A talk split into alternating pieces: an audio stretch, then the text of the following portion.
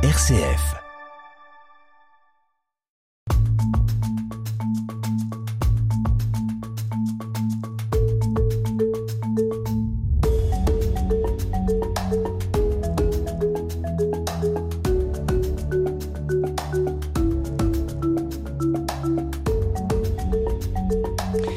Mais que cherchait donc Moïse en allant se promener au milieu de la montagne de Dieu, au milieu de l'Oreb Eh bien, c'est ce qu'on va voir. Cette semaine, nous retrouvons Moïse, personnage central de la Bible, qui vous a intrigué, Robert Chaïb, bonjour. Bonjour. Vous êtes professeur de théologie à l'Université catholique de Lyon. Vous êtes euh, écrivain, auteur de quatre livres, dont Au-delà de la mort de Dieu, la foi à l'épreuve du doute. C'est publié aux éditions Salvator. Et aujourd'hui, c'est une histoire euh, incroyable. C'est celle d'un Dieu qui va parler à Moïse dans un buisson, un buisson qui se consume.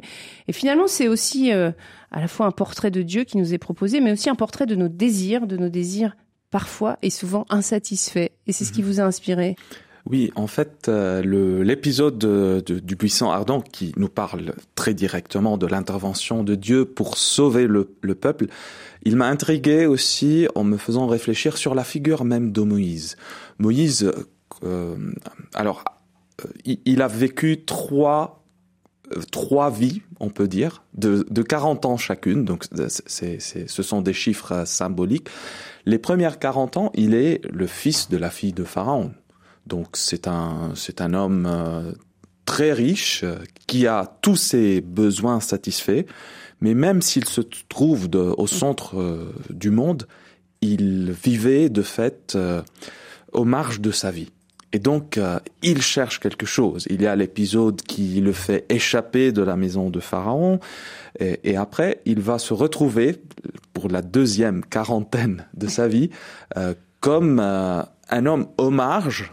Donc, il est, il est, euh, il vit chez quelqu'un qui, qui a en même temps le pouvoir spirituel et le pouvoir matériel. Le Mm. Yéthro, euh, c'est c'est un grand prêtre, mais il c'est aussi le chef d'un tribu. Et c'est là que euh, l'épisode du buisson ardent arrive. Donc, euh, le peuple est aux marges et, et sous la persécution, et Moïse, il est aux marges. Donc, Mm. euh, pour porter le troupeau de, de son beau-père, il s'éloigne dans le désert. Et, et ça me fait rappeler le petit prince de Antoine de Saint-Exupéry. Quand on est triste, on cherche euh, les couchers de soleil. Bah, Pourquoi? Parce que la tristesse d'un coucher de soleil, paradoxalement, c'est une consolation quand on est dans la tristesse. Le, désert, le désert, euh, voilà, le désert. le désert, c'est c'est c'est un lieu qui euh, ressemble à un miroir pour la vie de Moïse. Il est dans le désert, il est euh, dans l'assédie, dans le videment de ses désirs. Donc euh, Moïse est un homme fini. Et voilà, c'est là où le Dieu des commencements, le Dieu des résurrections arrive et lui parle. Et on va écouter Hugo Vincent qui nous lit un extrait du livre de l'Exode. On est cette fois-ci au chapitre 32. Moïse, qui faisait paître les moutons de Jéthro, prêtre de Madian, et les avait menés par-delà le désert, parvint à la montagne de Dieu, l'Horeb. L'ange de Yahvé se manifesta à lui sous la forme d'une flamme de feu jaillissant du milieu d'un buisson. Moïse regarda. Le buisson était embrasé mais ne se consumait pas. Il se dit alors Je vais m'avancer pour considérer cet étrange spectacle et voir pourquoi le buisson ne se consume pas. Yahvé le vit s'avancer pour mieux voir, et Dieu l'appela du milieu du buisson. Moïse, Moïse. Me voici, répondit-il. Alors il dit N'approche pas d'ici. ôte tes sandales de tes pieds, car le lieu que tu foules est une terre sainte. Dieu dit encore C'est moi, le Dieu de ton père, le Dieu d'Abraham, le Dieu d'Isaac et le Dieu de Jacob. Moïse alors se voila la face, dans la crainte que son regard ne se fixât sur Dieu. On entendait Hugo Vincent qui lisait euh, le chapitre 3 du livre de l'Exode, versets 1 à 6. Comment comprendre euh, à la fois euh, cet appel de Dieu, ce désir en tout cas, cette recherche qu'a Moïse, et puis on pourrait presque dire au moment où il s'en approche, Dieu lui dit n'approche pas. Alors ça dit quoi de nos désirs et de notre envie à la fois de découvrir Dieu, mais de de, de pas trop euh, être embêté par cette présence quelque part? Bah, euh, c'est tout un parcours sur le désir, je pense, ce texte de, du buisson ardent parce que Moïse, comme, comme, je disais avant, il est dans l'acédie. L'acédie, c'est l'involution mm. de désir, donc le désir qui s'éteint, qui qui phagocyte soi-même, parce que euh, quand j'ai plus envie de vivre, je, je suis un mort vivant, et ce Dieu qui apparaît à Moïse ressuscite Mm. sa curiosité. En fait, euh, la reprise de, de, cet épisode dans le livre des Actes des Apôtres parle d'un euh, émerveillement chez Moïse, d'un enthousiasme et il y a une étymologie improbable mais intéressante du, du, du mot enthousiasme, c'est avoir Dieu en soi. Donc il y a cette euh, insurrection et résurrection de désir chez Moïse, mais en même temps, il doit prendre conscience de ce qui se passe devant lui. Euh, quand on est devant Dieu, on doit enlever nos sandales. Qu'est-ce que ça veut dire? On doit enlever nos préjugés, nos idées précédentes, euh, nos projections pour rencontrer le vrai Dieu. Parce que nos projections deviennent des idoles, deviennent des écrans qui ne permettent pas de rencontrer Dieu. Donc cet appel de ce Dieu désireux de rencontrer Moïse, mais en même temps, comme vous avez bien noté, euh, qui lui dit arrête, c'est c'est l'appel pour prendre conscience de la rencontre. N'est-ce pas la même chose que Jésus fait avec la Madeleine? Donc euh, il est là, il apparaît pour elle, mais en même temps, il lui dit no euh, metangere, de ne me touche pas. Mm. Euh, pourquoi? Parce que tu ne dois pas traiter avec Dieu avec ta logique de chaque jour, avec ta, ta logique banale dans le sens que mm. je touche, je consomme, je maîtrise. Dieu ne se maîtrise pas. Dieu, il est la tension de ce désir qui va au-delà de soi-même.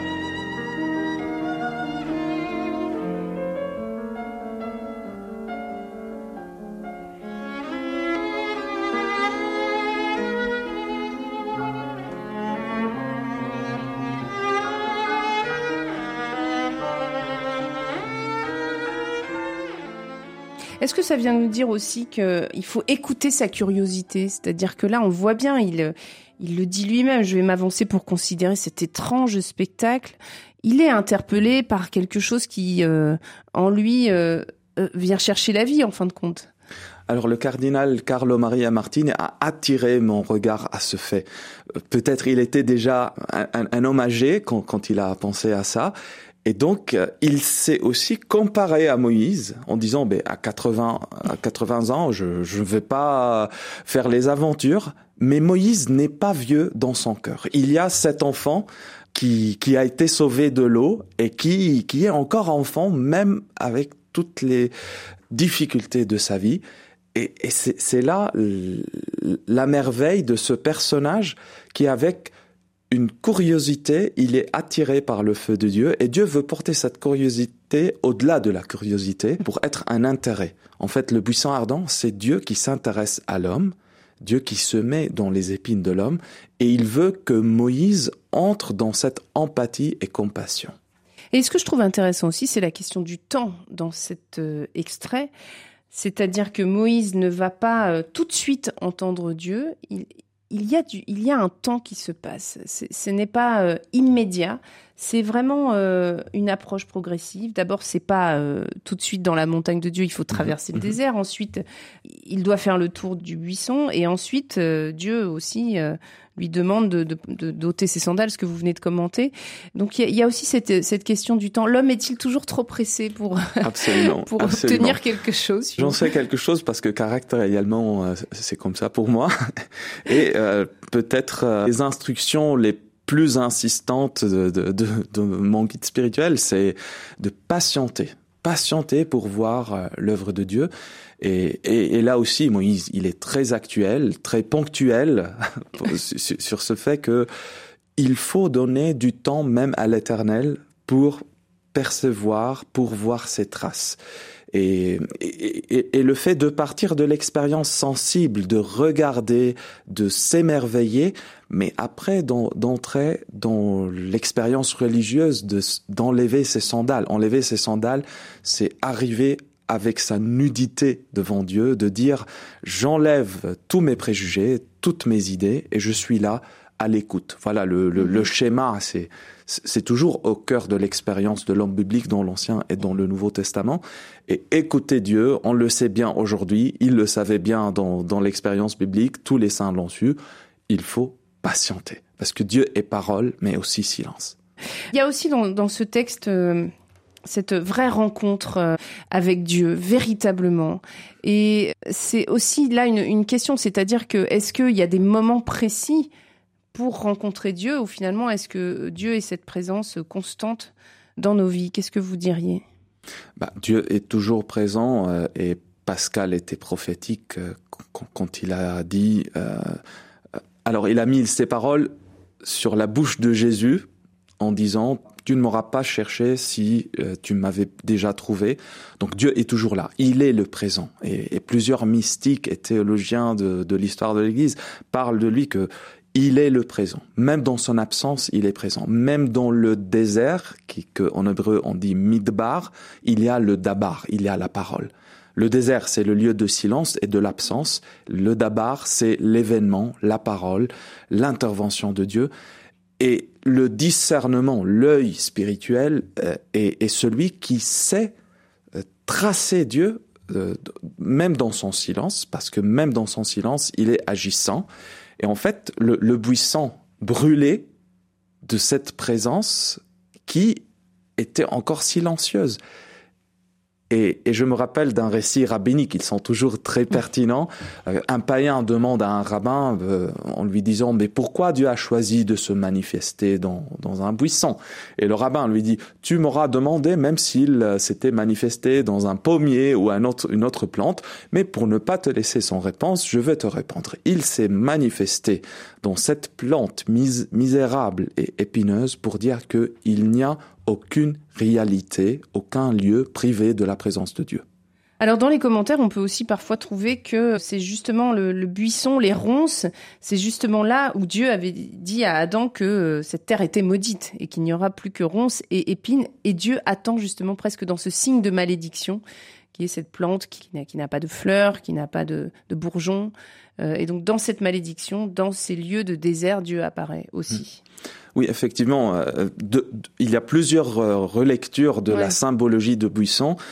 Celle-ci, elle est, elle est touchante. Mm. Le fait que Dieu entre et rentre dans la malédiction pour la transformer en bénédiction, rentre dans le lieu d'absence, les épines, ça veut dire qu'il y a eu une coupure entre l'homme et Dieu. Il rentre là pour mm. renouer euh, la relation, mais aussi les épines sont l'expérience du peuple. Donc le peuple est, est dans ses épines, il est crucifié et Dieu le rejoint là, sur sa croix, dans ses souffrances, dans son cri.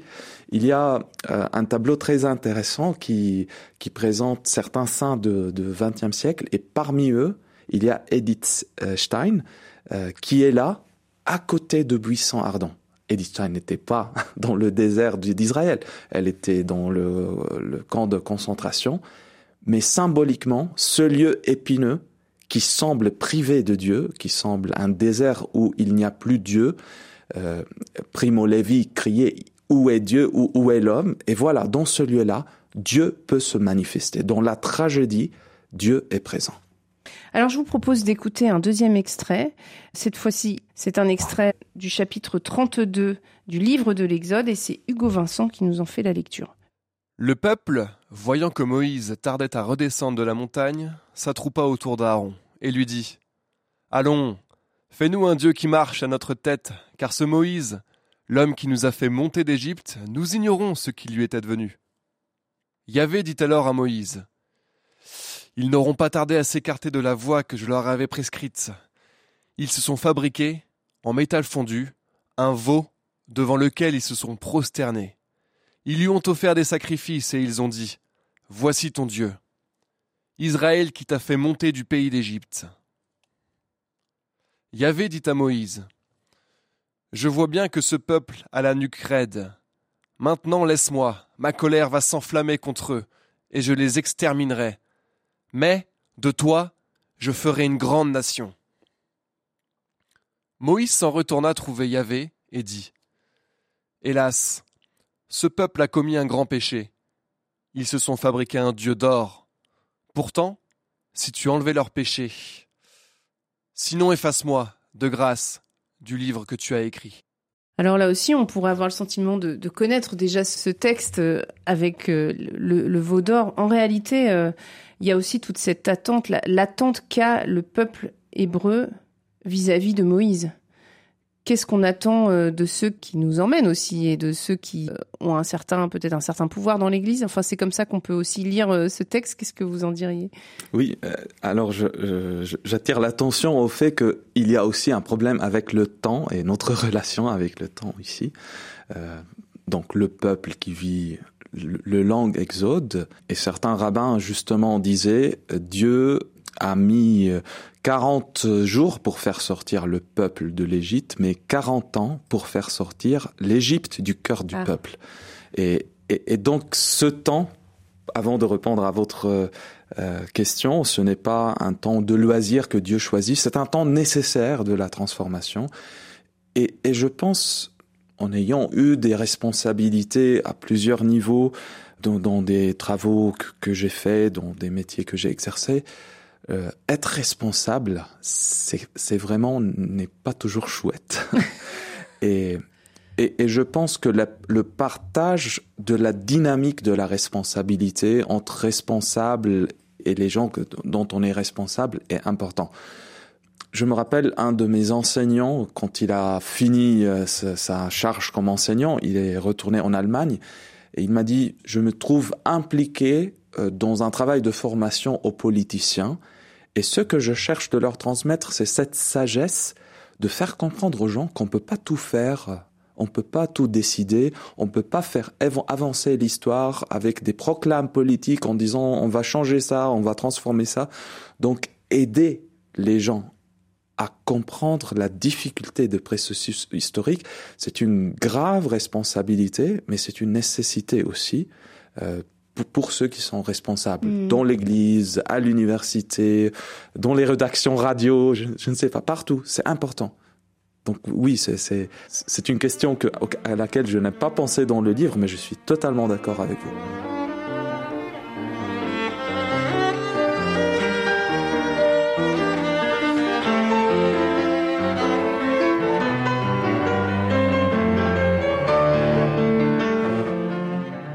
Alors, euh, il y a aussi euh, cette étrange, je trouve, réaction, nous ignorons ce qui lui est advenu.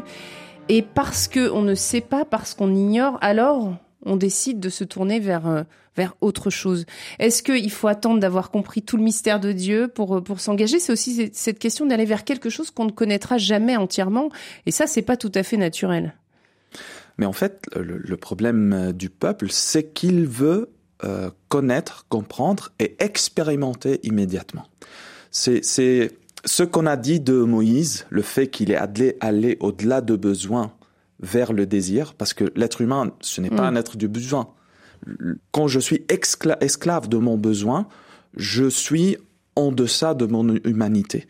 Euh, Moïse a vécu cette évolution, mais de, de ce qu'on voit, le peuple se plaigne euh, de la manne Mm. parce qu'elle n'est pas bonne euh, comme un, beefsteak. Euh, et euh, ils se plaignent du, du passage du temps, ils se plaignent du fait qu'il n'est pas, qu'il n'a pas, après, après Moïse, qu'il n'a pas un Dieu visible, qu'il n'a pas un roi. Donc, donc c'est, mm. c'est toute l'histoire d'Israël que on veut toucher, on veut voir, on veut écouter.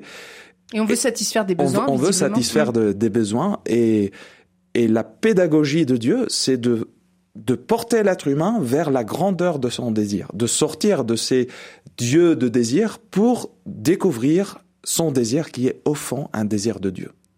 Alors il y a aussi un autre point qui est, abordé, c'est il y avait dit alors à Moïse, ils n'auront pas tardé à s'écarter de la voie que je leur avais prescrite. Mhm. Est-ce que ça aussi c'est pas un peu euh, dans le quotidien d'un croyant de très vite s'écarter, c'est-à-dire que rien n'est acquis dans, la foi, euh, c'est toujours un, chemin à refaire. Et ça, c'est difficile aussi. Oui, absolument. C'est toujours le rapport au temps. Oui. Euh, si vous vous rappelez euh, de, quelques pages dans la Bible avant, bah, quelques livres dans, dans, le Genèse, euh, même Abraham, notre père dans la foi, il, il fatigue à euh, tenir le pas de Dieu. Donc, euh, il écoute l'appel de Dieu, il fait le, le, le, saut courageux de suivre, mais après, il veut réaliser cette promesse de Dieu euh, en faisant un fils avec la servante ou en disant, bah, c'est pas mon un fils, mais mon servant qui va hériter. Donc, on n'a pas le long souffle marathonique de Dieu. Et, et il, il, faut demander ça. Il faut demander le souffle de Dieu, qui est son Esprit Saint, pour résister à l'appel de Dieu dans le temps. Et en fait, je me permets de, de ouvrir une parenthèse qui, qui explique mieux. Euh, je, je, tiens un cours, bah, plutôt un séminaire sur la nuit de la foi et les figures de la nuit de la foi dans, dans l'histoire. Et, et je, on parlait avec les étudiants et certains disaient bah, c'est un charisme la nuit de la foi. J'ai dit non, soyons attentifs. La nuit de la foi, c'est une expérience naturellement une grâce, mais dans laquelle on peut tous passer, et j'ai expliqué très pastoralement dans quel sens. Donc, j'ai dit, sortant un peu des, de l'analyse des textes, de la mm. rigueur scientifique, et, et je vous le dis, quand vous découvrez la foi, il y a le goût de la prière, le goût de faire des choses spirituelles, des lectures spirituelles, c'est émouvant, les larmes, elles sont tellement douces, mais après, ça s'arrête. Et ça veut dire deux choses. Ou j'arrête la vie spirituelle parce que je n'ai pas la sucette dans la bouche, où je continue à vivre avec les hauts et les bas de la vie spirituelle. Mais après, il y a le deuxième moment, le, ce que Jean Delacroix appelle la nuit de la foi et pas la nuit des sens.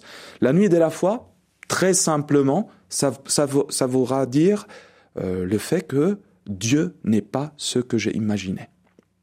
J'ai projecté sur Dieu mes idées sur le prince charmant ou je, je ne sais pas quoi, mais Dieu n'est pas ça. Et alors c'est le moment où je décide de continuer à embrasser mon idole, de laisser tomber cette aventure comme on laisse un hobby, ou de marcher humblement devant le Seigneur. Au fond, c'est une expérience qu'on fait quand on se marie, quand on choisit une profession, euh, quand mm. on fait un choix vocationnel, entre autres le mariage, mais aussi la vie religieuse, euh, le séminaire, la prêtrise. Il y a ce moment où Dieu est déception, et donc, où je peux l'utiliser comme euh, ce Dieu qui m'a dragué et abandonné, ou comme ce Dieu qui, me porte au-delà de moi-même vers la plénitude auquel Moïse, le peuple, nous, comme Église, nous sommes appelés. Alors, puisque vous parlez du désir, euh, comment comprendre la, colère de Dieu contre ce peuple qui ne le désire plus? Parce que c'est ce qui se passe avec euh, le peuple hébreu qui se tourne vers, vers d'autres dieux. Est-ce qu'on peut le comprendre comme étant un peuple qui ne désire plus Dieu? Et, pourquoi dans ces cas-là, la réponse de Dieu euh, est une colère, ma colère va s'enflammer contre eux et je les exterminerai? Bah, Je vais vous répondre en deux moments. D'abord, la question de colère, euh, elle, ne jouit pas de bonne presse, la colère maintenant. Et parmi ce qu'on appelle les vices capitaux, je dis que la colère, comment on parlait comme un vice en sachant que même Jésus, euh, il a expérimenté la colère? Et, donc, euh, je, je, fais une distinction. Il y a une colère qui est injustifiée, qui est exagérée, qui est négative parce que mauvaise. Sont, mauvaise, donc c'est un vice. Mais il y a une sainte colère, une colère qui, euh, si elle ne s'enflamme pas, elle est expression d'indifférence. Si je ne me fâche pas avec mon enfant qui maltraite sa sœur qui a 4-5 ans moins que, que lui, ce n'est pas ma bonté qui est là, c'est mon indifférence en disant bah je ne protège pas le pauvre et, celui ou celle qui a besoin. Donc il y a une colère positive. Donc c'est le premier point que je vais mettre en clair. Le deuxième point, c'est le fait que soit dans ce texte, soit dans le texte de Abraham avec Sodome et Gomorrah, il y a un jeu littéraire où Dieu manifeste une colère presque d'adolescent et l'être humain devient le miroir du vrai visage de Dieu.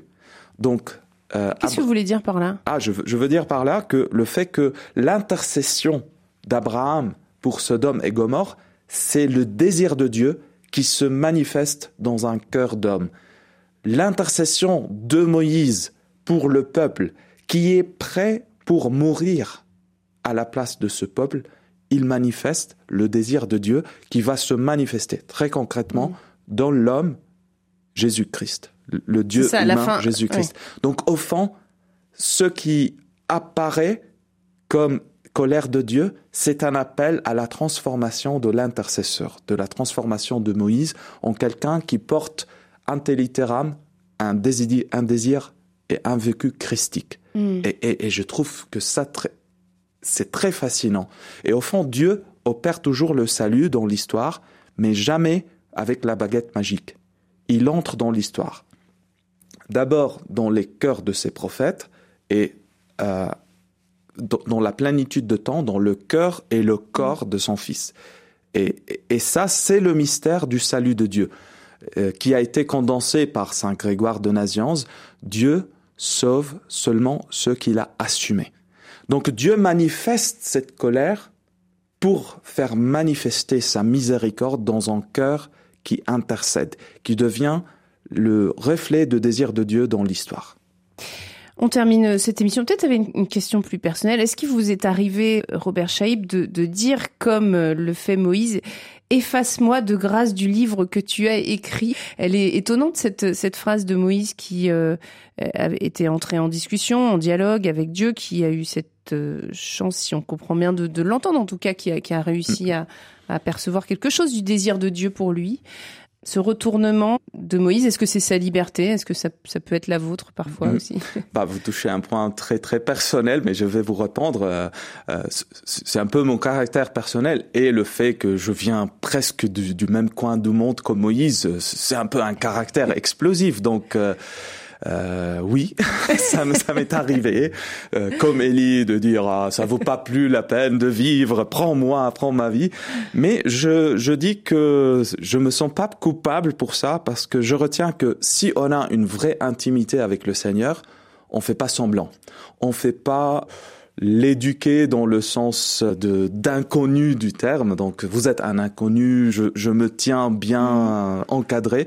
Non, je suis moi-même devant Dieu. Donc le jour où ma prière, c'est une, c'est une prière de rage pour ce qui vient de se passer maintenant dans un coin très cher à mon cœur de, dans le monde, c'est pas la peine de commencer euh, avec l'éloge euh, euh, des cris des oiseaux et de la, de la joie de la création. Je, je pense que si ces figures de, bibliques nous enseignent quelque chose, c'est cette transparence totale devant Dieu. Si je suis dans la joie, je suis devant toi dans la joie. Si je suis euh, dans, dans la douleur, je suis devant toi dans la douleur. Il y a un épisode biblique, je me rappelle plus le verset maintenant, où euh, Moïse est devant le Seigneur, il est en silence, mais le Seigneur lui dit, pourquoi tu cries? Et une des interprétations des, des, des pères que j'avais lus, il dit, mais, mais il ne crie pas. Mais Dieu écoute le cœur de son fidèle et le cœur de, de Moïse criait. Alors, je, je pense que ça doit nous remplir de paressia, de familiarité avec Dieu en disant je peux être devant toi sans masque. Finalement, un appel à l'authenticité de notre lien avec Dieu. Merci beaucoup, Robert Scheib. Merci Je vous. rappelle que vous êtes professeur de théologie à l'Université catholique de Lyon. Vous êtes euh, écrivain et auteur notamment de Au-delà de la mort de Dieu, la foi à l'épreuve du doute, publié aux éditions Salvator. Et puis, un dernier appel pour nos auditeurs qui souhaiteraient se replonger, bah, tout simplement ouvrir le livre de l'Exode. On peut retrouver ces extraits au chapitre 3 et au chapitre 32. Merci beaucoup. Merci à vous.